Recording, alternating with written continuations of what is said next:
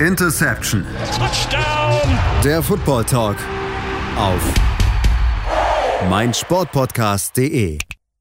Interception der Football Talk auf mein Sportpodcast.de. Es ist jetzt 6.14 Uhr in der Früh und die erste Runde des Drafts ist soeben vorbei. Ja, und das hier ist unsere Reaction. Ihr werdet sie natürlich nicht um 6.14 Uhr hören, aber dann wahrscheinlich so gegen 8 Uhr, schätze ich mal. Ja, wie gesagt, der NFL Draft 2021 ist vorbei, zumindest die erste Runde davon. Und ähm, darüber müssen wir natürlich hier sprechen. Das tun wir auch. Und äh, deswegen haben wir uns hier in den frühen Morgenstunden versammelt, um euch die wichtigsten Informationen aus der ersten Runde mitzugeben. Wir, das sind in dieser Folge Patrick Rebin und Stefan Reichel. Ich grüße dich, Stefan. Ja, schönen guten Morgen. Ja, guten Morgen ist ein gutes Stichwort. Der Draft hat sich ja doch jetzt, oder die erste Runde des Drafts hat sich ja doch jetzt ein bisschen länger hingezogen, als wir eigentlich gedacht hätten. Und da ist jetzt natürlich dann auch die Frage, ähm, war es denn spannend, deiner Meinung nach? Ja, definitiv. Also ähm, ich habe ja auch die Vorbereitung auf den Draft ähm, sehr, sehr, sehr intensiv verfolgt. Und die größte Spannung war natürlich an Pick 3, ob oder welcher Quarterback denn die 49ers wählen werden, weil das natürlich für den kompletten Draft eine wahnsinnige ja, äh, Folge gehabt hat. Und mit Trey Lance an Nummer 3 zu den 49ers ähm, war es dann doch ein bisschen Überraschung. Man hat zwar gesagt, oder die, die Reports waren, dass die Wahl zwischen Mac Jones von Alabama und Trey Lance sein wird für, die 49ers, aber es hat halt dann doch ähm, insgesamt ja eine wahnsinnige Spannung, für eine wahnsinnige Spannung gesorgt, die halt ja wirklich lang angehalten hat, weil auch die anderen Quarterbacks in Justin Fields und Mac Jones halt doch weit gefallen sind im Endeffekt. Ja, du hast gesagt, ähm, die, äh, die San Francisco 49ers haben sich Trey Lance an drei geholt. Ähm, ich persönlich hätte gedacht, dass Mac Jones zu den ähm, 49ers geht. Das war ja auch eigentlich so ziemlich so der erste, der erste Pick, ähm, der, der projected wurde dann äh, für die 49ers, dass sie sich eben Mac Jones da an der 3 holen. Ist am Ende nicht passiert. Es wurde Trey Lance. Ähm, ein bisschen überraschend, wie gesagt. Was war denn so für dich in dieser ersten Runde die größte Überraschung? Puh, also ähm, ab Pick 14 mit diesem Trade-Up der New York Jets für Elijah Vera Tucker ähm, war es dann wirklich wahnsinnig überraschend in der Summe. Also da waren wirklich ganz, ganz viele Picks dabei, die ich so auf Dauer nicht erwartet habe. Also für mich der größte ähm, Schocker war dann doch ähm, an Pick Nummer 16, nämlich ähm, Savin Collins zu den Arizona Cardinals, ein Off-Ball-Linebacker. Ähm, man hat sich ja letzte Saison oder letzten Draft erst Isaiah Simmons geholt, der auch ein Aufbau-Linebacker ist. Und deshalb war für mich nicht sofort erschließlich, warum man dann Savin Collins holt. Vor allem mein Favorite ähm, Linebacker, der zu dem Zeitpunkt noch auf dem Board ist oder auch immer noch auf dem Board ist, er ist gar nicht in der ersten Runde gegangen.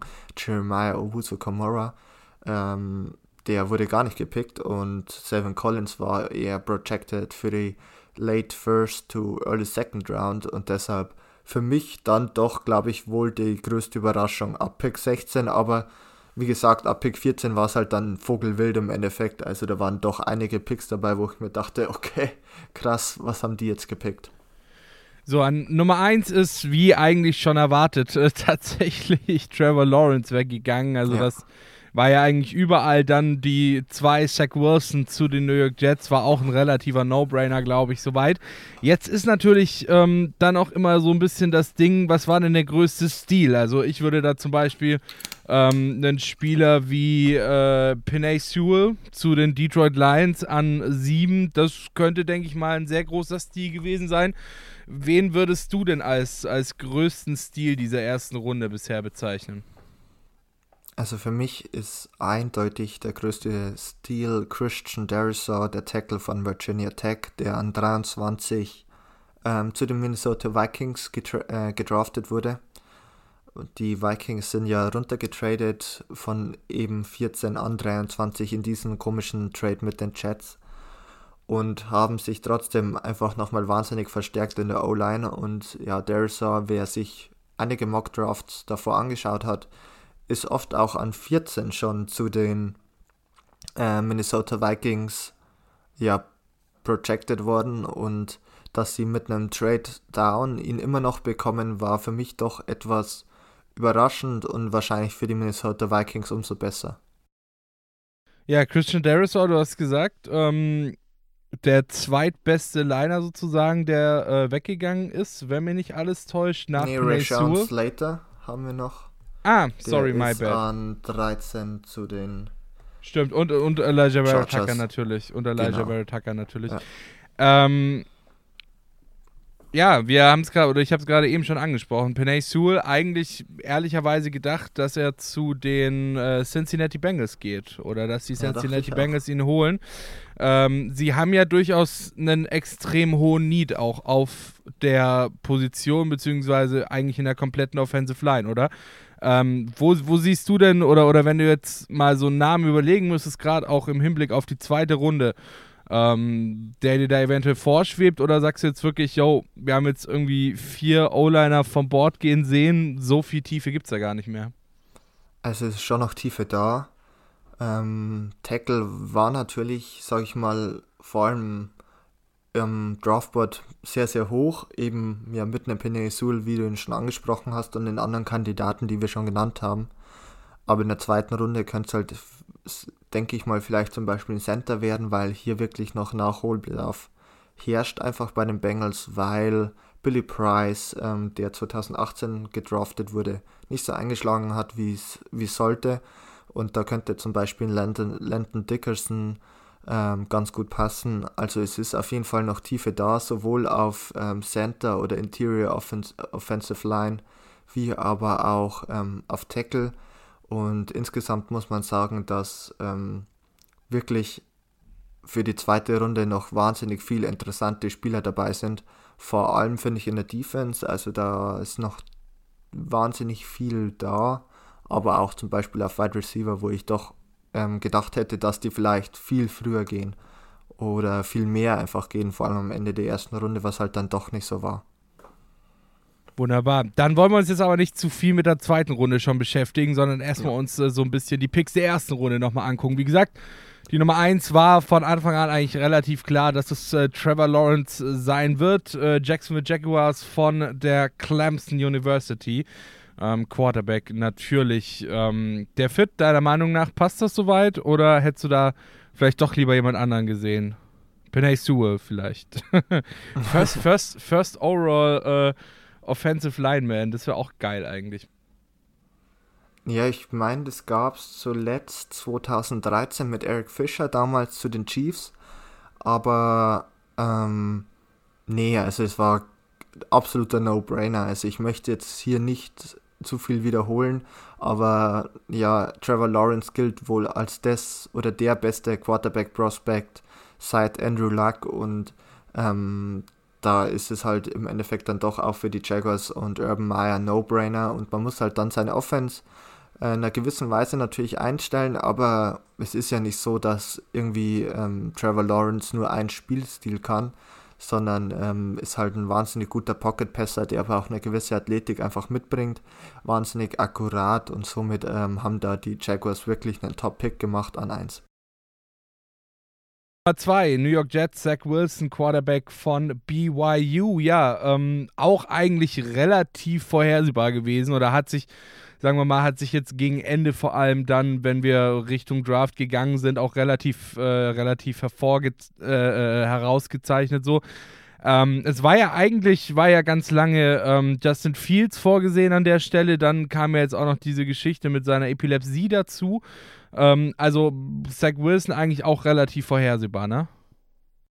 Ja, also Zach Wilson war ganz klar oder ich würde sagen, gefühlt auf jedem Board der Nummer 2 QB und somit ähm, war auch diese Wahl halt überhaupt nicht überraschend und die ersten zwei Picks standen gefühlt schon seit Ewigkeiten fest und dann wurde es halt eher spannend ab Pick 3.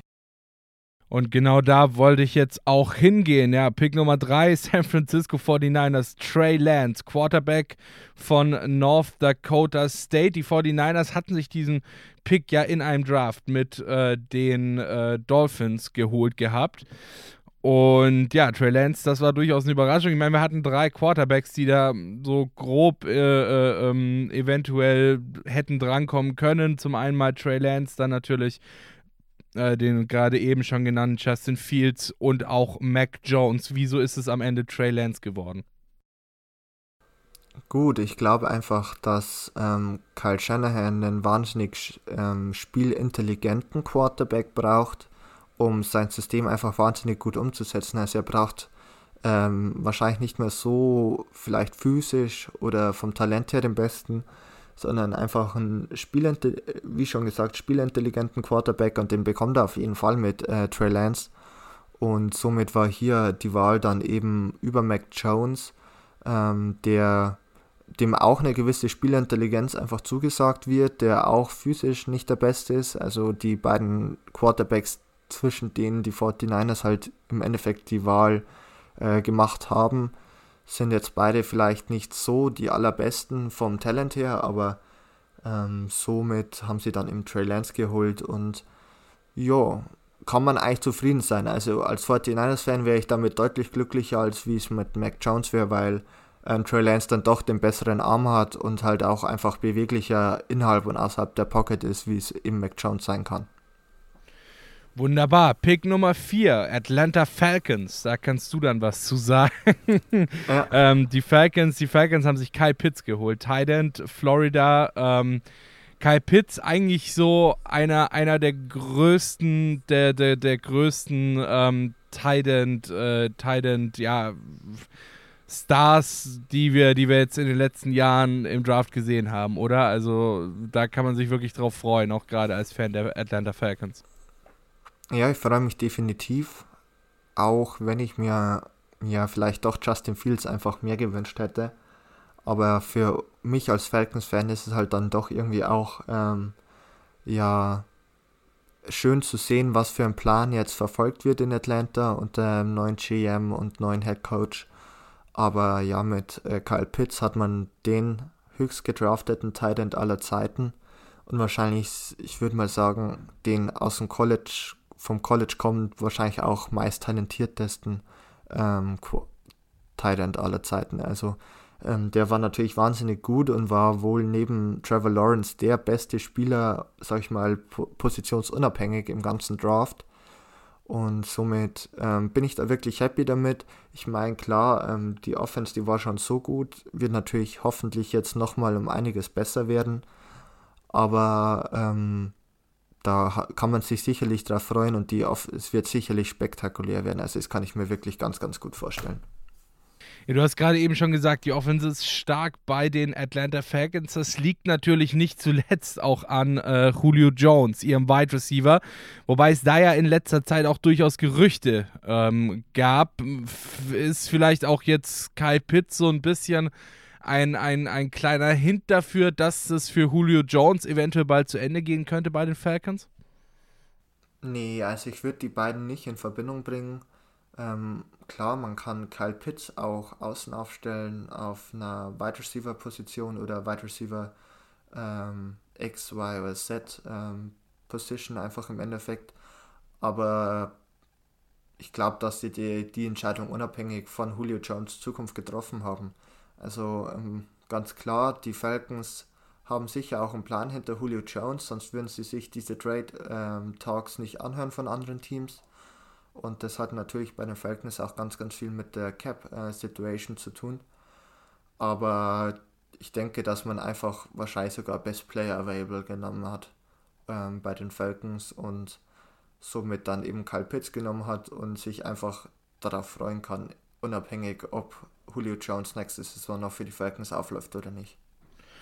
Wunderbar, dann kommen wir mal zu Pick Nummer 5. Ähm, die ja. Cincinnati Bengals. Jamar Chase, Wide Receiver von LSU. Und ähm, bei diesem Pick, ja, da hat sich zumindest, also mindestens mal eine Person wirklich die Hände überm Kopf zusammengeschlagen oder vielleicht auch eher überm Knie zusammengeschlagen. Wer weiß das schon so genau? Ähm, Joe Burrow, der Quarterback der ähm, Cincinnati Bengals, in der vergangenen Saison in äh, Woche 11 wenn mich jetzt nicht alles täuscht, ähm, mit einem Kreuzbandriss äh, draußen gewesen, die komplette Saison oder die komplette restliche Saison. Jetzt hast du die Chance, dir einen Offensive Lineman zu holen. Du hast die Chance, dir mehrere Offensive Linemen zu holen. Pickst sehr, sehr früh. Heißt, du bekommst auf jeden Fall den besten Offensive Lineman available und du holst dir einen Wide Receiver Dabei weißt du ganz genau, dass deine Offensive Line auf gut Deutsch gesagt Schrott ist. Ja, also wenn man, wenn man sich die Zahlen von, ähm, von, von, äh, äh, von, von der vergangenen Saison anschaut, die Zahlen von natürlich logischerweise Joe Burrow, seine Sacks, ähm, seine Hits, also es ist für mich unverständlich, wie du äh, als Cincinnati Bengals an der Stelle keinen, keinen Offensive Lineman äh, holen konntest. Also ich verstehe dich. Ähm, man kann definitiv den Case machen, dass man sagt, ja, äh, Penny Sewell ist einfach so gut, dass man ihn an 5 draften muss, wenn er noch da ist.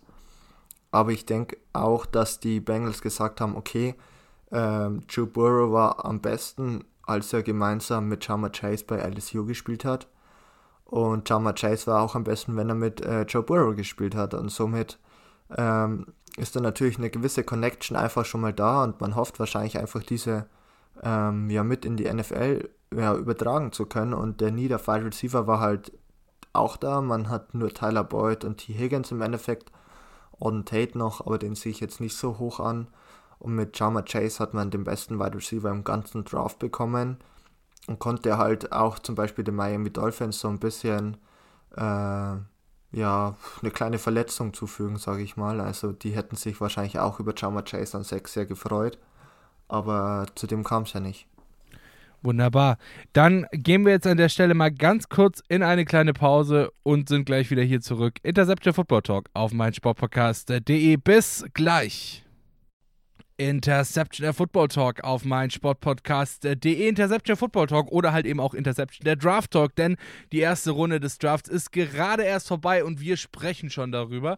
Und wir haben äh, gerade eben schon bis zu Pick Nummer 5 durchgezogen und jetzt sind wir bei Pick Nummer 6 angekommen. Miami Dolphins, Jalen Waddle, Wide Receiver aus Alabama. Ja, ähm, was sagst du dazu? Du hast gerade eben schon angesprochen, ähm, dass die Cincinnati Bengals mit Jamar Chase, den äh, Miami Dolphins, da ihren Wide Receiver, den sie sich vielleicht erträumt hätten, weggenommen haben, beziehungsweise wo sie sich auch vielleicht gedacht haben, hey, die nehmen vielleicht Penay Sewell. Ähm, dann kriegen wir Jamar Chase ja sowieso. Ähm, ist Jalen Waddle da zumindest mal, ich sage jetzt mal, ein adäquater Ersatz für? Ja, man hat seinen Need ähm, perfekt adressiert, aber wenn du mich fragst, hätte man das wahrscheinlich an 12 auch noch machen können. Also ähm, es war ja auch hier wieder die Sache, dass die Dolphins ja dann von Pick 12 an Pick 6 äh, mit Pick 6 mit den Philadelphia Eagles getradet haben ähm, und dann eben an 6 jetzt ihren Wide Receiver mit Jalen Waddle geholt haben. Ich denke, entweder er oder Devontae Smith, einer der beiden, wäre an 12 sicherlich noch vorhanden gewesen. Und somit sage ich, okay, ist ein guter Pick. Also ähm, Jalen Waddle sollte sicherlich gut spielen können. Ähm, hat er bei Alabama auch geschafft. Aber vielleicht war 6 dann doch deutlich zu hoch für ihn. Aber das werden wir natürlich dann erst im Laufe des Saisons sehen können. Alabama ist sowieso, wenn, wir, wenn, wenn, ich mir, wenn ich mir die Picks mal so ein bisschen anschaue, dann ist Alabama tatsächlich auch sehr, sehr häufig vertreten da ja. ähm, unter, unter den ersten, ne? Mhm. Also Alabama, also Alabama, und Miami, glaube ich, dürften so vom, vom, vom Überblick jetzt die häufigsten sein, die jetzt bisher weggegangen sind in Runde 1, ne? Ähm, Alabama, ich zähle mal schnell auf. Also wir haben natürlich ähm, Mac Jones, Jalen Waddle, dann natürlich Devonta Smith, ähm, Najee Harris, Dann Alex Leatherwood, den Tackle, der ein bisschen überraschend äh, zu den Raiders gegangen ist. Und wir haben noch Patrick Surtain, also im Endeffekt sechs Stück, wenn ich mich jetzt nicht ganz verzählt habe. Yes, ähm, also, absolut. Ja, also sind dann doch einige. Und ähm, ja, Virginia Tech hat zum Beispiel noch zwei, gleich neben, äh, nacheinander mit Caleb Farley und äh, Christian Derisor gehabt. Mm, Miami müsste sowohl Jalen Phillips wie auch Gregory Rousseau ähm, weggegangen sein. Yes. Und Florida auch zum Beispiel mit zwei, also Kadarius Tony und Kyle Pitts. Also waren dann doch ein paar Teams oder ein paar Colleges mit äh, zwei dabei, aber natürlich Großteil oder Dominator der ersten Runde auch des, und auch des College Footballs ist mal wieder Alabama. Wer hätte es gedacht? so, von Alabama ähm, fliegen wir jetzt mal äh, ganz schnell rüber nach Detroit zu den Lions. Äh, die durften an Nummer 7 picken und haben sich an Nummer 7 für Penay Sewell entschieden. Wir haben es gerade eben schon häufiger angesprochen. Offensive Tackle aus Oregon von den Oregon Ducks kommend. Und ähm, wie gesagt, Penay Sewell eigentlich der eher perfekte Fit für die äh, Cincinnati Bengals gewesen. Wobei die Dolphins, muss man natürlich auch so deutlich sagen, derzeit auch eigentlich jeden Spieler gebrauchen können, den sie relativ früh bekommen, oder? Also ich meine, bei den Detroit Lions hast du ja sehr viele Baustellen, um das mal nett zu sagen. Insofern waren sie relativ offen, was äh, den Draft oder was die erste Runde angeht. Ja, also äh, man scheint es anscheinend wirklich mit Jared Goff versuchen zu wollen und ihm seine Chance zu geben in Detroit und hat deshalb keinen Quarterback genommen, weil ähm, ja, Justin Fields und Mac Jones waren ja beide noch vorhanden zu diesem Zeitpunkt. Und ich denke, man ist dann einfach bei den Detroit Lions mit dem BPA, also Best Player Available, äh, Aspekt rangegangen und hat halt dann Pinay Sewell, den wohl besten Offensive Liner und insgesamt einen der besten Spieler natürlich des ganzen Draftes geholt. Und man kann sie natürlich verstehen. Also O-Line ist immer ein Thema. Man muss natürlich auch immer schauen, dass man sein Quarterback adäquat äh, beschützt und deshalb, ja, ist der Pick eigentlich echt gut von den Lions. Wunderbar. An Nummer 8, Carolina Panthers, äh, JC Horn, Cornerback aus South Carolina. Und ähm, auch hier wieder eigentlich ein relativ passender Fit mit Cornerback.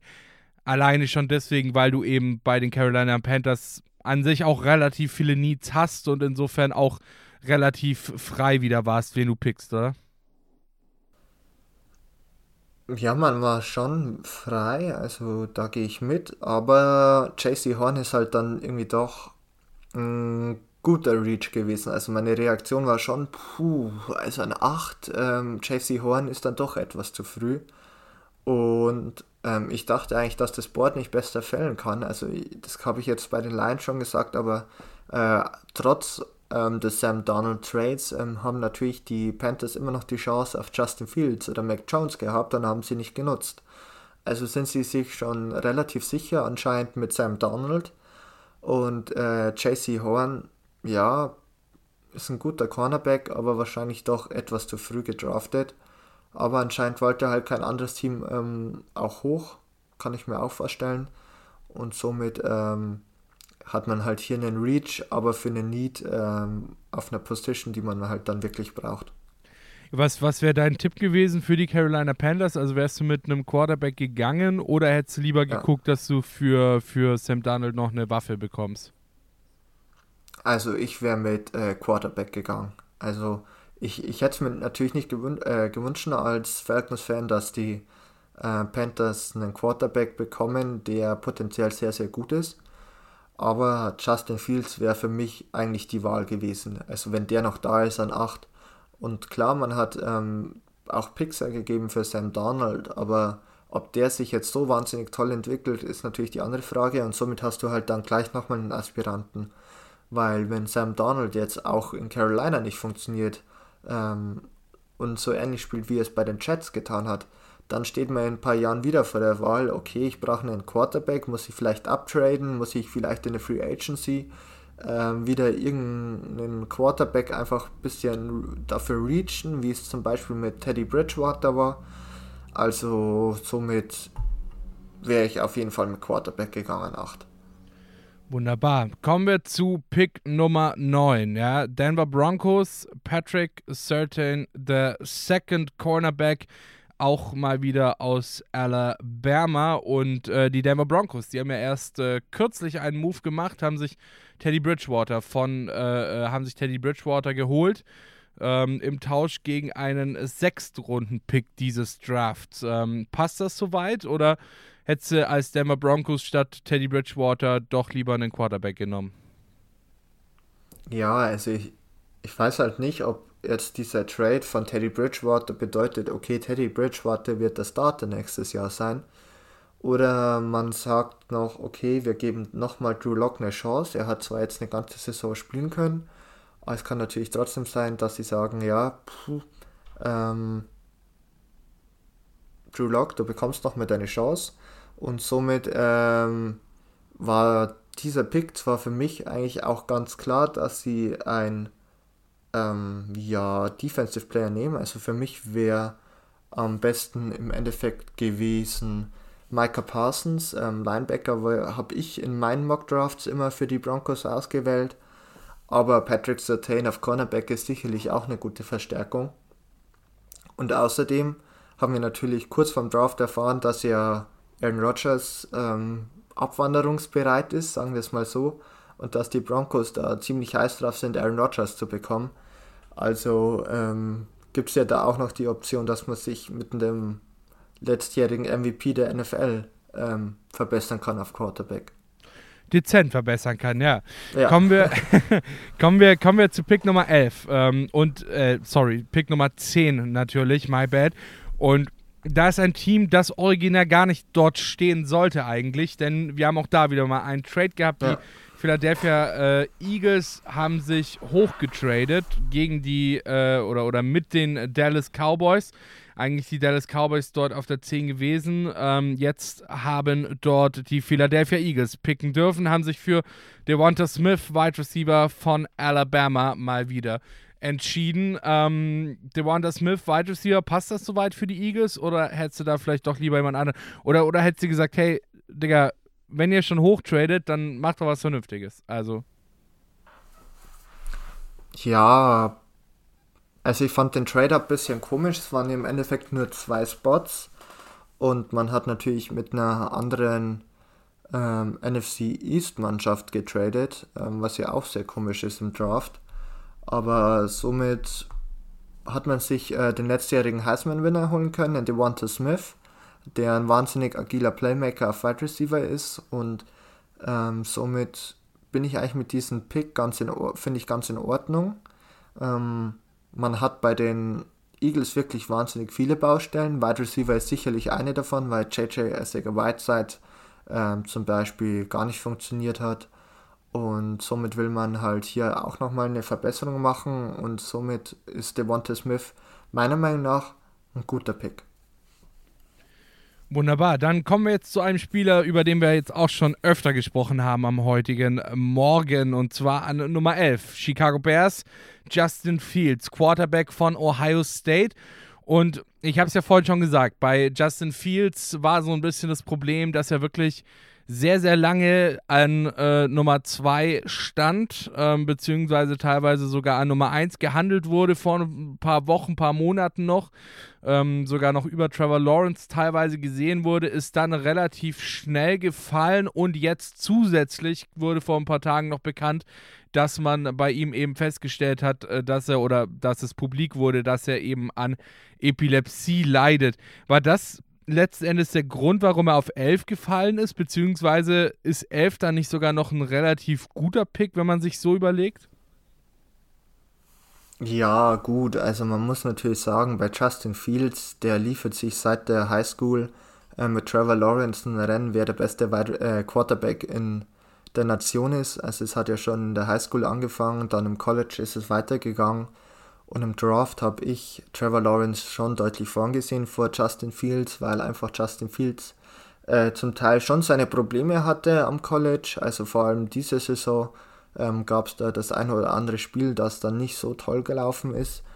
Aber ähm, im Endeffekt war er doch immer noch ein wahnsinnig gut äh, toller Prospect und es kamen halt dann einige Sachen dazu, dass halt zum Beispiel irgendwelche Möchtegern-Reporter auch mal meinten, dass Justin Fields ähm, keine Work Ethic hat, dass er aufgrund seines veganen Lebensstils irgendwie nicht fit genug ist. Ähm, das mit der Epilepsie ist natürlich auch vor kurzem aufgetaucht, war aber bis jetzt ja auch kein Problem und ich glaube, er nimmt da auch äh, Medikamente, die das wirklich gut unterdrücken können. Und ähm, somit sehe ich hier halt nicht im Endeffekt diesen wahnsinnigen äh, ja, Drop-off aufgrund dieser Epilepsie-Erkrankung bei Justin Fields. Aber für die Chicago Bears halt umso besser. Also sie sind hochgetradet. Ähm, ich habe es mir schon gut vorstellen können, wenn Justin Fields oder ein anderer Quarterback noch, sage ich mal, relativ verfügbar ist in den Up Pick 10, dass die Bears ein möglicher Trade-Up-Kandidat sind, einfach aufgrund der Tatsache, dass sie ja schon Russell Wilson äh, versucht haben nach äh, Chicago zu holen, indem sie ja wahnsinnig viele First-Round-Picks an die Seattle Seahawks abgeben wollten, aber das nicht funktioniert hat. Also war klar, dass sie relativ aggressiv an die Sache rangehen, weil man halt auch wusste, dass wahrscheinlich Andy Dalton, den sie ja auch verpflichtet haben, nicht die Long-Term-Answer sein kann. Und somit finde ich äh, diesen Trade-Up zu einem, vor allem auch für den Preis, ähm, das war, glaube ich, ein Fünftrunden-Pick heuer noch, nächstes Jahr erste Runde und vierte Runde, echt sehr gut von den Bears und man hat sich halt einen potenziellen ähm, Franchise-Quarterback geholt. Somit ähm, kann man über die Bears, über die in letzter Zeit viel gelacht wurde oder auch viel Schlechtes äh, erzählt wurde, diesmal gar nichts Negatives berichten. Tja, das mit dem Franchise-Quarterback, das haben sie sich wahrscheinlich schon öfter äh, gedacht. Wir mhm. werden sehen, ob es dieses Mal bei Justin Fields dann funktioniert. Kommen wir zu Pick Nummer 12. Dallas Cowboys haben es gerade eben schon gesagt, äh, haben sich eben runtergetradet mit den Philadelphia Eagles, wären eigentlich an 10 dran gewesen, äh, haben jetzt an 12 gepickt und sich dort an 12 für Micah Parsons, Linebacker von Penn State, entschieden. Ähm, Linebacker für die Dallas Cowboys, großer Need, ja, aber war es wirklich der größte Need, den du da adressieren konntest? Nee, und also ich habe jetzt ehrlich gesagt den Need bei Linebacker irgendwie überhaupt nicht gesehen, weil man hat natürlich Leighton Vandash, der von einer Verletzung zurückkam oder die letzten Jahre des Öfteren verletzt war, aber wenn er fit war, wirklich gut war. Wenn. Das ist, glaube ich, der Punkt wenn, an der Sache. Das, das ist halt die Sache, aber man hatte ja auch noch Jalen Smith, ähm, der auch in der 2016 in der zweiten Runde gepickt wurde und auch wirklich gut spielt ähm, für, die, für die Dallas Cowboys, der 2019 zum Beispiel in den Pro Bowl gewählt wurde. Und man hat sich ja auch noch Keanu Neal geholt von den Falcons in der Free Agency, der wahrscheinlich von ähm, Strong Safety auf Linebacker converted wäre. Also ähm, war für mich auf ersten Blick dieser Need nicht da. Im Endeffekt bedeutet es halt wahrscheinlich, dass Leighton Vanderish nicht verlängert wird oder nicht die Fifth-Year-Option gezogen wird. Und ähm, man sich halt somit mit Micah Parsons jetzt schon ähm, ja, den Nachfolger sichern wollte. Was ich halt zu einem gewissen Punkt verstehe. Aber ich finde, das hätte man halt auch später noch machen können und nicht an 12 mit Micah Parsons. Also ähm, den Pick bin ich jetzt ehrlich gesagt nicht so der Fan von. Alles klar. Dann gehen wir noch mal ganz kurz in die Pause und melden uns dann gleich wieder hier bei Interception Football Talk auf meinsportpodcast.de. Bis gleich. Interception der Football Talk auf meinsportpodcast.de. Wir sind wieder zurück aus unserer Pause und sprechen natürlich, wie könnte es anders sein, heute über den NFL Draft 2021. Wir gehen gerade so ein bisschen die Picks durch. Wir, das sind in dieser Folge Patrick Rebin und Stefan Reichel. Wir sind mittlerweile bei Pick Nummer 13 angekommen. Ja, geht in den äh, schönen Sonnenschein nach äh, Los Angeles und zwar zu den Chargers. Rashawn Slater, Offensive Tackle aus Northwestern. Und ähm, ja, Offensive Tackle für die Chargers passt eigentlich auch soweit, oder? Also, ich meine, müssen natürlich auch gucken, dass sie ihr, ihr Gold, das sie da im offensiven Backfield stehen haben, schützen. Ja, und man hat es in der Free Agency schon gemacht mit Corey Lindsley und Matt Filer. Und man hat sich jetzt noch auf Tackle verstärkt, obwohl natürlich Rayshon Slater auch Guard spielen kann. Und ähm, hat somit jetzt wirklich eine super tolle O-Line für Justin Herbert. ähm, der sich da jetzt wirklich nicht mehr beschweren kann, dahinter zu spielen. Und ähm, da sieht man auch, was die Chargers für Ansprüche haben, auch für Justin Herbert. Also man meint, man gibt ihm jetzt die bestmögliche Protection und wahrscheinlich auch bestmöglichen Waffen. Und dann muss das im Endeffekt auch funktionieren. Also da ist eine gewisse Erwartungshaltung dahinter. Aber der Pick ist im Endeffekt perfekt. Also an 13 hat man noch äh, Ray Sean Slater bekommen, der von Pinay Sul talentweise gar nicht so weit entfernt war und auch ähm, bei vielen auf einem gleichen Level gesehen wird. Und ähm, somit musste man ohne Trade Up oder Trade Down, ähm, konnte man einfach seinen wahrscheinlich Wunschspieler picken. Wunderbar, dann äh, gehen wir mal quasi auf die andere Seite rüber, ja, von Los Angeles äh, nach New York und zwar zu den Jets und jetzt haben wir schon, oder hast du vorhin schon gesagt, ab jetzt wurde es wild. Elijah Vera Tucker, Guard von USC nach einem Trade tatsächlich, also auch hier wieder ein Trade passiert. Die New York Jets haben sich hochgetradet äh, mit den Minnesota Vikings. Elijah Vera Tucker Guard, wie gesagt, von USC. Passt deiner Meinung nach?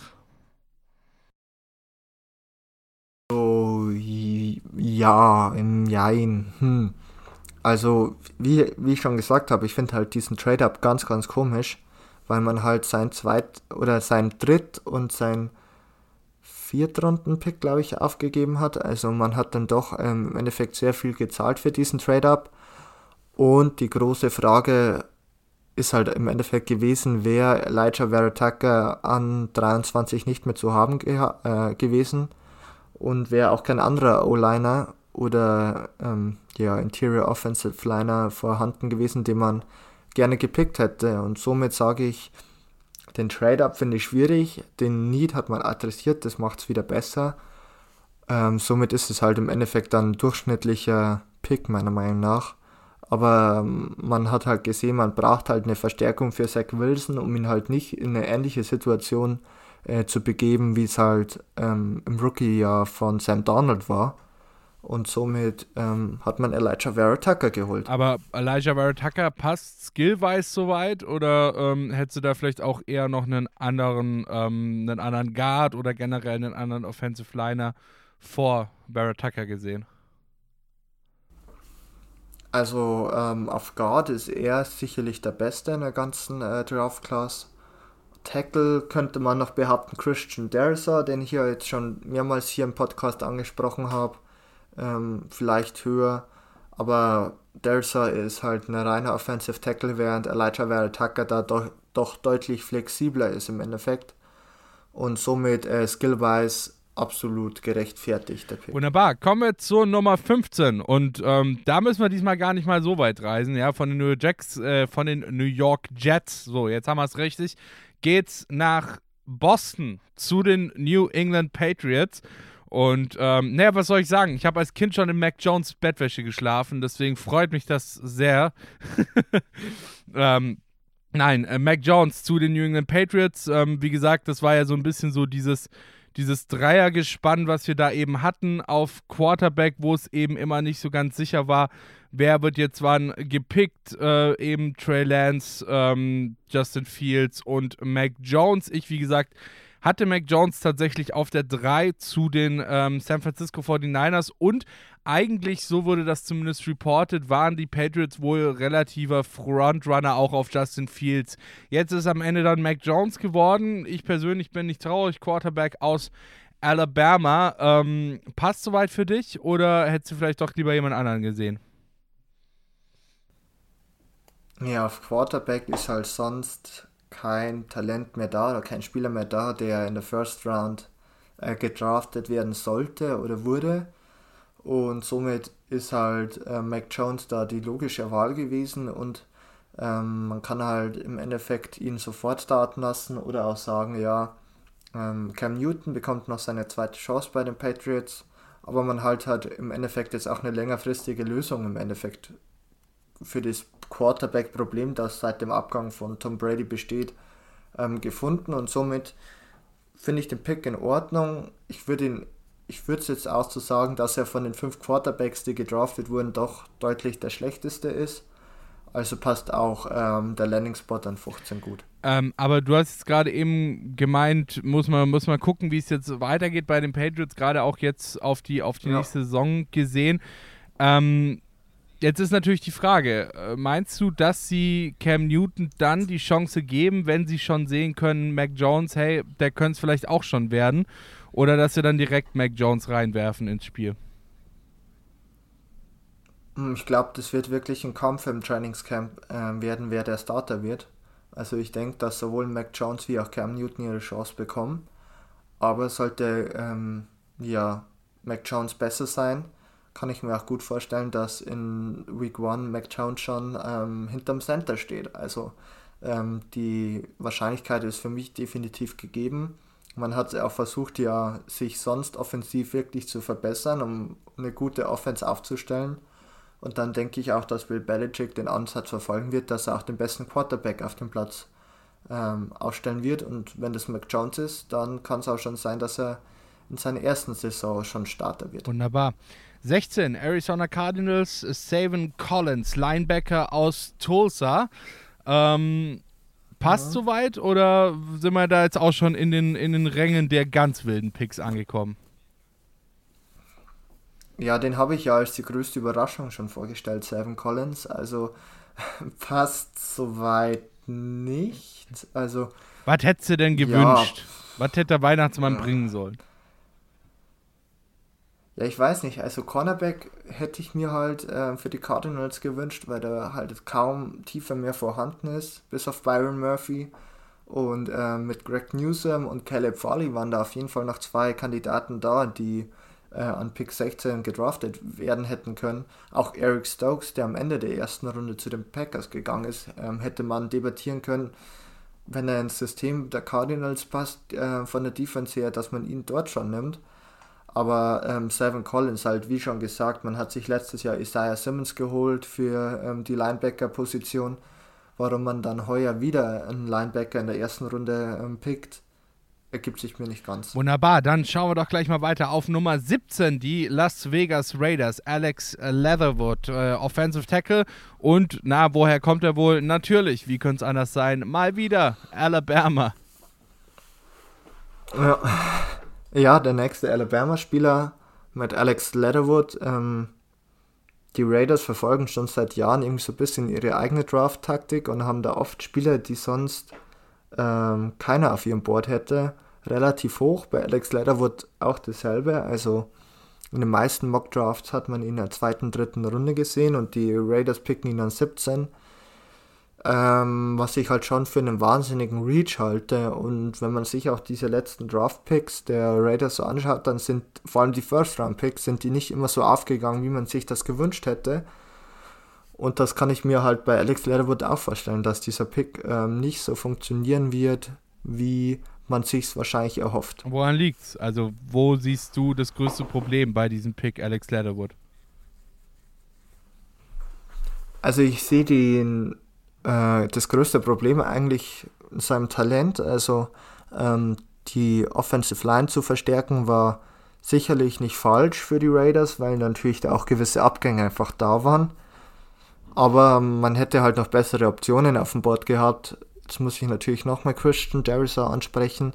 Aber auch Spieler, die in der zweiten Runde noch da sind, ähm, hätte ich höher wie Alex Leatherwood. Und somit ähm, ist halt dadurch einfach für mich der Pick nicht so berauschend. Wunderbar, dann kommen wir jetzt äh, mal wieder zu den Miami Dolphins. Ähm, Jalen Phillips Genau, Jalen Phillips, Defensive End aus ja. Miami, also darf gleich mal in der Stadt bleiben, muss gar nicht großartig umziehen, der Gute. Ähm, Heimvorteil sozusagen, zumindest was sein College angeht. Passt soweit? Ja, also Edge ähm, sind wir halt auch wieder beim Thema Need, ist definitiv gegeben und Jalen Phillips ist wahrscheinlich vom Talent her der beste Edge Defender im ganzen Draft, also höher wie Gregory Rousseau, Quitty Pay, Jason O'Way, die alle ja auch in der ersten Runde zum Beispiel gepickt wurden. Bei Jalen Phillips hat man halt das große Verletzungsproblem, dass der halt einfach schon mehrere Gehirnerschütterungen hatte und die ähm, Gehirnerschütterung ja schon mal dazu geführt hat, dass er eigentlich gesagt hat, er hört mit dem Footballspiel im College auf, aber sich dann doch nochmal entschlossen hat, ähm, zurückzukehren. Also ist vielleicht eine potenzielle Wiederverletzung, die ich natürlich ihm nicht wünsche, ähm, vielleicht schon das Karriereende. Also ähm, man geht da als Miami Dolphins auch ein gewisses Risiko mit dem Spiel ein. Alles klar, dann äh, gehen wir mal weiter zu Nummer 19, Washington Football Team. Äh, Jamin, Jamin Davis, Linebacker aus Kentucky. Mal ausnahmsweise nicht Alabama. Nee, ähm, aber auch äh, Southeastern Conference, also selbe Conference wie Alabama. Aber ähm, der Linebacker Need an 19 für das Washington Football Team war auf jeden Fall da. Ich hätte mir halt eher Jason Awaru Kamara gewünscht. Aber ähm, Jamin Davis ist halt ähm, wahnsinnig athletisch, würde ich mal behaupten. Und ähm, ist vor allem ja als Run Defender sehr, sehr stark. Und somit hat da ähm, Ron Rivera auch sein ja, Linebacker, äh, mit dem er aufbauen kann, weil das natürlich ähm, schon der größte Need, würde ich sagen, in der ganzen Defense war, nachdem ja die, ja, sag ich mal, äh, Defensive Front und einfach sehr gut ist, musste man sich halt auf Linebacker nochmal verbessern. Aber war Linebacker jetzt wirklich der größte Need bei Washington? Also ich meine, so Washington ist halt jetzt auch wieder so ein Team, wo eigentlich relativ viele Needs da sind, oder? Wenn ich, wenn ich mir gerade das Depth Chart mal so ein bisschen anschaue. Gerade auf Quarterback ist halt auch noch so ein bisschen fraglich. Klar, hast jetzt Ryan Fitzpatrick geholt, aber ob er jetzt dann auch wirklich dir das bringen kann, was du vielleicht von ihm erwartest, ist halt auch so die Frage. Taylor Heinecke dann eben als, als Second String, dann auf Running Back geht es natürlich auch noch besser. Ähm, Antonio Gibson, JD McKissick äh, haben wir da vor allem am Start. Wide Receiver, Terry McLaurin vielleicht noch einen zweiten an die Seite stellen, wäre jetzt auch nicht so verkehrt gewesen. Also hat es jetzt wirklich an der Stelle ein Linebacker sein müssen? Ich würde sagen ja, weil Quarterback halt einfach nichts mehr da war. Äh, Running Back würde ich sagen, ist man mit Antonio Gibson wirklich gut aufgestellt. Also der hat letzte Saison sehr überzeugend gespielt für das Washington Football Team. Wide Receiver würde ich schon sagen, okay, neben Terry McLaurin wäre das sicherlich noch Verbesserungspotenzial. Ähm, die Wide Receiver Klasse ist aber halt wieder wahnsinnig tief, wie es letzte Saison auch schon war. Also kann man auch in den späteren Runden da noch einen passenden Fit für sein Team finden. Und somit ist man im Endeffekt halt dann schon, würde ich sagen, fast bei Linebacker als größten Lead angekommen und hat somit hier ähm, den passenden Spieler gewählt. Wunderbar, dann sind wir auch schon bei der 20 angekommen. New York Giants ähm, haben den Pick von den äh, Chicago Bears erhalten und sich dafür Kadarius Tony geholt, Wide Receiver aus Florida. Ja, also äh, Ich sehe schon, Tony. die Begeisterung ist auf jeden Fall da bei dir. ja, also es war ja schon mal überraschend, dass die Giants runtergetradet sind an 20, weil vorm Draft hat es noch geheißen, ein David Gettleman wird nie runtertraden, also war das schon mal eine Überraschung. Und der Pick, also bei besten Willen nicht. Also man hat sich in der Offseason mit Kenny Golladay verstärkt, man hat noch einen Sterling Shepard und einen Darius Slayton, also Wide Receiver ist man dann doch gut aufgestellt im Endeffekt für äh, Daniel Jones als Anspielstation ja, Kadarius Tony ist halt ein wahnsinniger Speedster, aber ich hätte ihn nicht gepickt. Also bin ich ganz ehrlich, das ist ein ganz komischer Pick, meiner Meinung nach, hier an 20. Alles klar. So, dann gehen wir nochmal ganz kurz mit unseren Top 20 in die Pause und melden uns gleich wieder und müssen dann natürlich auch über das sprechen, was da gerade in Green Bay so rumort. Also, das ist ja wirklich der Wahnsinn. Egal, ihr hört es gleich nach einer ganz kurzen Pause hier bei uns, Interception Football Talk auf meinsportpodcast.de. Bis gleich.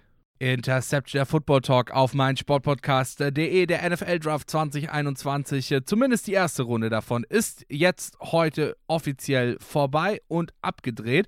Und wir sind jetzt gerade bei Pick Nummer 20 in unserer ersten äh, großen Reaction auf die erste Runde. Und ähm, ja, Pick Nummer 20, das waren die New York Giants mit Kadarius Tony, Wide Receiver aus Florida, haben wir gerade eben schon drüber gesprochen. Der Fit hat nicht so ganz so gut gepasst. Und jetzt ähm, kommen wir dann zu Nummer 21, Indianapolis Colts. Quiddy Payne, Defensive End Michigan. Jo, also ähm, würde ich sagen, guter Pick. Ähm, war vielleicht nicht der Top-Need, aber dennoch hat man sich mit Quitty Pay auf Edge definitiv verstärkt und somit ähm, können sich die Colts-Fans da auch freuen. Wunderbar. 22, Tennessee Titans, Caleb Farley, Cornerback aus Virginia Tech. Daumen hoch oder Daumen runter von dir? Mm, Daumen hoch, also man geht ein gewisses Risiko ein aufgrund seiner Verletzungshistorie, vor allem am Rücken. Ähm, sollte die aber nicht so schlimm sein, wie ähm, ja, erwartet oder wie vielleicht auch prognostiziert, ähm, kann es wirklich ein Top-Pick sein für die Titans. Wunderbar. An Nummer 23 kommen wir jetzt endlich zu einem Spieler, den du heute schon bestimmt fünfmal erwähnt ja. hast, wenn mich nicht alles täuscht. Ähm, wir haben drüber gesprochen, ja, die Minnesota Vikings haben eben getradet und es dann trotzdem geschafft, sich einen Spieler zu holen, den sie brauchen und sich einen Spieler zu holen, der dann eben, ja, auch an der Stelle noch verfügbar war. Christian Darisaw, Offensive Tackle aus Virginia Tech. Ja, definitiv Daumen nach oben. Also ähm, ich habe schon angesprochen, runtergetradet, extra Draftkapital mitgenommen und noch den Spieler geholt, den man wahrscheinlich am 14 auch genommen hätte. Also besser kann es nicht gehen. So, wunderbar. 24. Da kommen wir jetzt zu einem Spieler, der wahrscheinlich nach ähm, ja, Just, äh, äh, Zach Wilson und Trevor Lawrence der Spieler war, der genau, oder einer der wenigen Spieler war, der genau an dieser Stelle auch projected wurde. Ähm, die Pittsburgh Steelers, Najee Harris, Running Back aus Alabama, mal wieder ja, Daumen runter. Also Najee Harris ist wahrscheinlich schon der beste Running Back im Draft heuer und auch allgemein sehr gutes Prospect. Aber der Value an 24 ist halt nicht da und äh, man hätte die Probleme, die man mit dem Laufspiel die letzten Saisons hatte, bei Pittsburgh anders angehen müssen, indem man die O-Line besser äh, verbessert und nicht indem man einen neuen Running Back in der ersten Runde holt. Also Daumen nach unten. dann glaube ich, kann ich mir deine Antwort für den nächsten Spieler auch schon vorstellen. Ja. Jacksonville Jaguars haben sich äh, von den äh, von, oder mithilfe eines Picks, den sie von den Rams bekommen haben, Travis Etienne geholt, ebenfalls Running Back von Clemson. Ja, auch Daumen nach unten. Also ähm, klar, da ist die Connection da mit Trevor Lawrence, weil beide ja von Clemson kommen. Aber Running Back war halt auch einfach überhaupt kein Need äh, für die Jaguars und den dann in der ersten Runde noch anzugehen, umso schlimmer. Also ähm, ganz klares Daumen nach unten hier wieder.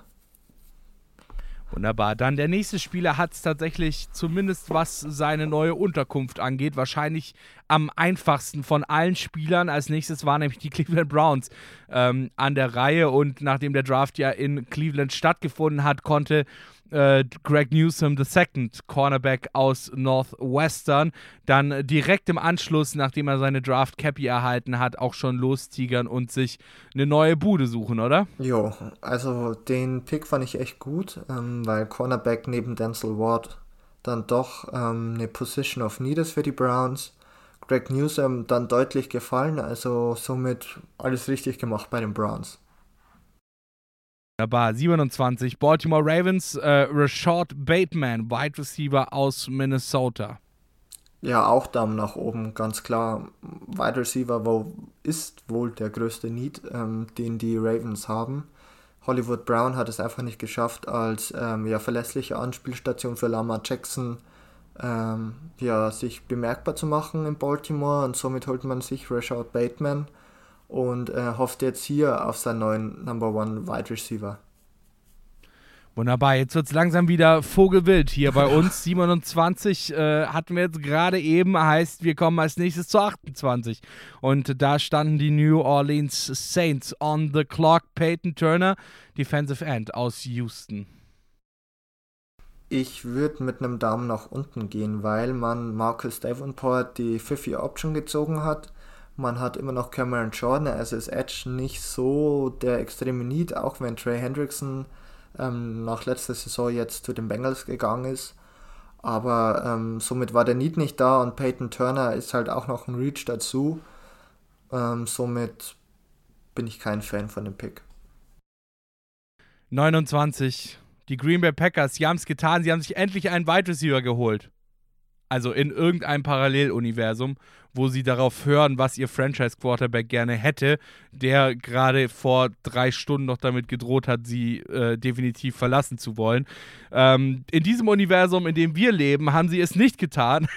Mal wieder, nachdem sie ihm letztes Jahr schon seinen Wunsch nach einem Wide Receiver versagt haben, dafür einen Quarterback gedraftet haben, haben sich jetzt in diesem Jahr für Eric Stokes, einen Cornerback aus äh, Georgia, entschieden.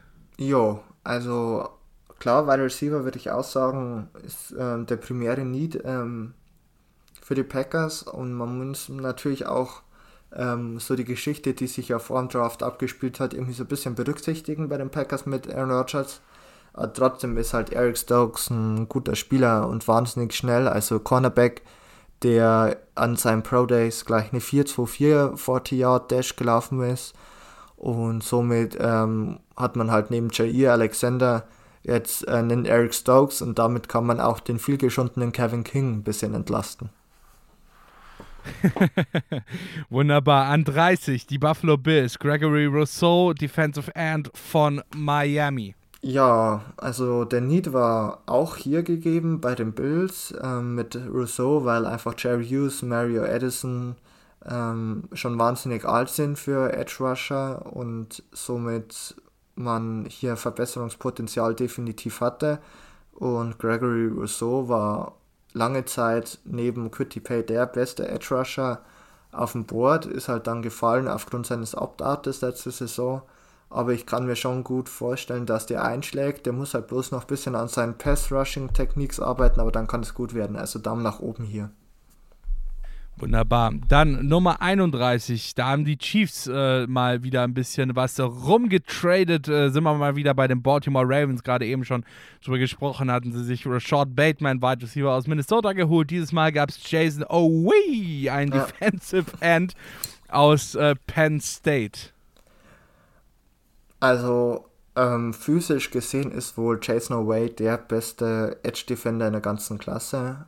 Ähm, aber man, man, muss natürlich auch darüber sprechen, dass er 2020 keinen einzigen Sack hatte.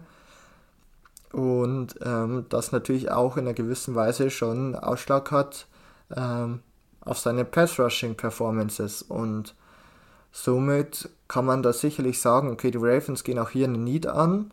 Hätte es vielleicht bessere Alternativen gegeben. Ich hätte gesagt, ja, Cesar Ojolari wäre für mich die bessere Alternative gewesen. Und somit ähm, würde ich fast den Daumen nach unten richten für den Pick. Wunderbar, dann last but not least, der Champion, der durfte auch noch picken.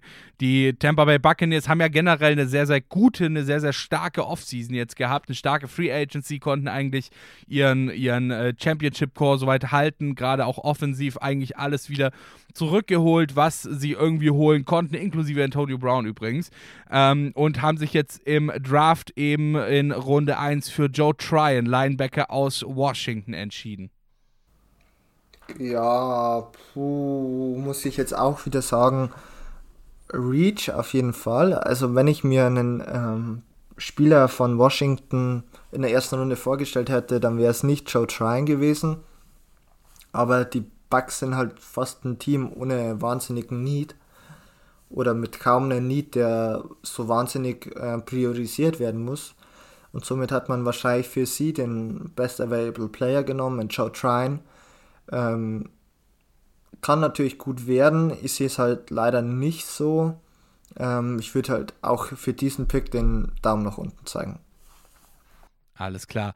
Das war's mit der ersten Runde des Drafts. Und natürlich, ähm, wenn wir jetzt über die erste Runde gesprochen haben, dann müssen wir auch kurz nochmal über die zweite Runde sprechen. Und zwar würde ich jetzt dich einfach mal bitten, dass du mir einen oder vielleicht zwei Spieler nennst, äh, die dich sehr überrascht haben, dass sie jetzt aus der ersten Runde rausgeflogen sind. Ähm, ja, den einen habe ich jetzt hier auch schon öfters genannt, also Jeremiah, Jeremiah Owusu Karamoa, ähm, der Linebacker von Notre Dame, ist unerklärlicherweise aus der ersten Runde rausgefallen, obwohl ja Linebacker dann doch einige gewählt wurden oder gepickt worden sind im diesjährigen Draft. Also den ähm, sehe ich schon als Spieler, den man in der zweiten Runde ganz gern draften kann. Ähm, auf Wide Receiver würde ich auch mal sagen, zum Beispiel Rondell Moore hätte ich mir gut vorstellen können, dass der in der ersten Runde geht. Und ja, Aziz Ochulari, den habe ich ja auch schon angesprochen, war auch ein potenzieller First-Round-Pick. Alles klar. Ja, das war's. Die erste Runde des Drafts ist Geschichte. Ähm, heute Nacht geht es dann weiter mit der zweiten Runde ähm, und so weiter und so fort. Und wir müssen jetzt natürlich auch hier an der Stelle nochmal über ein Thema sprechen, das jetzt vor dem Draft nochmal hochgekocht ist. Wir haben es jetzt schon öfter angesprochen, ähm, die Green Bay Packers und äh, Wide Receiver, äh, Wide Receiver, Gott, es ist, es ist 7.20 Uhr in der Früh, es tut mir leid. Quarterback Aaron Rodgers. Ja, in einer Beziehung würde man wahrscheinlich sagen, sie haben sich auseinandergelebt, oder? Ja, was heißt auseinandergelebt? Also ich denke zum einen, weil Aaron Rodgers wahrscheinlich einen neuen Vertrag haben und mehr Geld verdienen. Auf der anderen Seite ist er unzufrieden damit, dass er ähm, ja, Teile seiner O-Line verliert, ähm, Wide Receiver keine Verstärkung bekommt, wieder letztes Jahr. Bis jetzt haben wir auch noch keine Verstärkung heuer gesehen, also ähm, da ist wahrscheinlich eine gewisse Unzufriedenheit einfach da. Und jetzt übt er halt natürlich Druck aus auf das Front Office ähm, der Green Bay Packers. Aber ich kann mir halt nicht vorstellen, dass ähm, Aaron Rodgers getradet wird. Also ähm, die neuesten Infos sind auch ganz, ganz frisch. Also Brian Guttekunst, der GM der Packers, meinte jetzt am Ende oder nach der ersten Runde im Interview, dass sie keinerlei Intention haben, Aaron Rodgers äh, zu traden. Und ähm, ja, ich gehe auch mal davon aus, also es wäre schon sehr hirnrissig von den Packers, äh, den League MVP zu entlassen, zu traden. Und ähm, ich denke, dass wir im Draft vielleicht doch noch die ein oder andere Versöhnungsverpflichtung äh, in Form von Wide Receivers sehen könnten. Ja, aber ist es, ist es bei, bei ähm, Aaron Rodgers nicht auch so ein bisschen, also das war jetzt irgendwie so das Erste, was ich mir auch gedacht habe, als ich das eben gehört habe. Er hat ja deutlich gesagt, er will nächste Saison, will er nicht bei den äh, Green Bay Packers spielen. Ich glaube auch tatsächlich nicht, dass es nur die nur die Free Agency beziehungsweise ähm, jetzt auch der, der Draft war, beziehungsweise halt eben die Vorschau auf den Draft war, die ihn da so ein bisschen ähm, die, die Laune vermiest hat, sondern es soll da ja wohl ja auch noch irgendwie so ein bisschen Probleme gegeben haben. Er wollte eine Vertragsverlängerung haben. Ähm, die Green Bay Packers wollten seinen Vertrag aber nur umstrukturieren, also quasi auf gut Deutsch gesagt, ihm weniger Geld zahlen ähm, in, seinem, in seinem Vertrag. Ähm, also ich glaube, da gibt es tatsächlich unter der Oberfläche noch einiges mehr, was da brodelt. Und das Problem, was ich halt an der ganzen Sache sehe, ist, dass ähm, Aaron Rodgers in meinen Augen einer der wenigen Spieler, einer der wenigen Quarterbacks auch ist, der es sich leisten könnte, ähm, der es sich leisten könnte, ähm, ja, einen Holdout zu veranstalten und zu sagen, hey, gut, okay, ihr wollt mich nicht traden, ähm, dann will ich einfach in dieser Saison nicht mehr spielen. Kommt mal klar, ihr habt euch ja nicht, äh, vergangene Saison oder vergangenen Draft einen neuen, einen neuen Quarterback geholt, oder? Ja, also diesen John Love-Pick verstehe ich halt immer noch nicht so ganz, vor allem wenn man jetzt sagt, okay, wir geben jetzt Aaron Rodgers eine große Gehaltserhöhung, die ja potenziell auch eine Verlängerung mit einschließt. Aber es wäre halt auf der anderen Seite auch wirklich schlecht in den Jahren, wo er jetzt wirklich noch kompetitiv Football, Football spielen kann und ja ähm, auch seine Leistung gezeigt hat letzte Saison mit dem League MVP ihn irgendwie zu traden. Also denke ich mal, werden die Packers ja fast nicht in den sauren Apfel beißen, aber halt einfach sagen, okay, hier bekommst du dein Geld, dann bist du glücklich. Äh, Jordan Love, mal schauen, was mit dem passiert. Und ähm, somit denke ich mal, wird es auch nicht mehr lang, allzu lang oder nicht so das wahnsinnige Thema der äh, Offseason mehr werden mit Aaron Rodgers, wenn der dann eben seinen neuen Vertrag einfach hat. Alles klar. Ja, ähm, das war sie, unsere Reaction auf die erste Runde des 2021er Drafts und natürlich dann auch noch auf das, was momentan in ähm, Green Bay so rumort. Danke dir, Stefan. Äh, und jetzt wünsche ich dir auf jeden Fall gute Nacht. Euch allen da draußen wünsche ich einen wunderschönen guten Morgen. Ähm, nicht vergessen, nachdem ihr diesen Podcast hier angehört habt, schaut doch mal bei unseren Social Media Kanälen vorbei, at InterceptionFT, sowohl auf Instagram als auch bei Twitter, Interception Football Talk, natürlich auch bei Facebook aktiv und äh, hört unsere anderen Podcasts, hört die anderen Podcasts bei meinsportpodcast.de. Ich habe jetzt Uni und Stefan geht schlafen. Danke dir. Interception. Touchdown. Der Football Talk auf meinsportpodcast.de.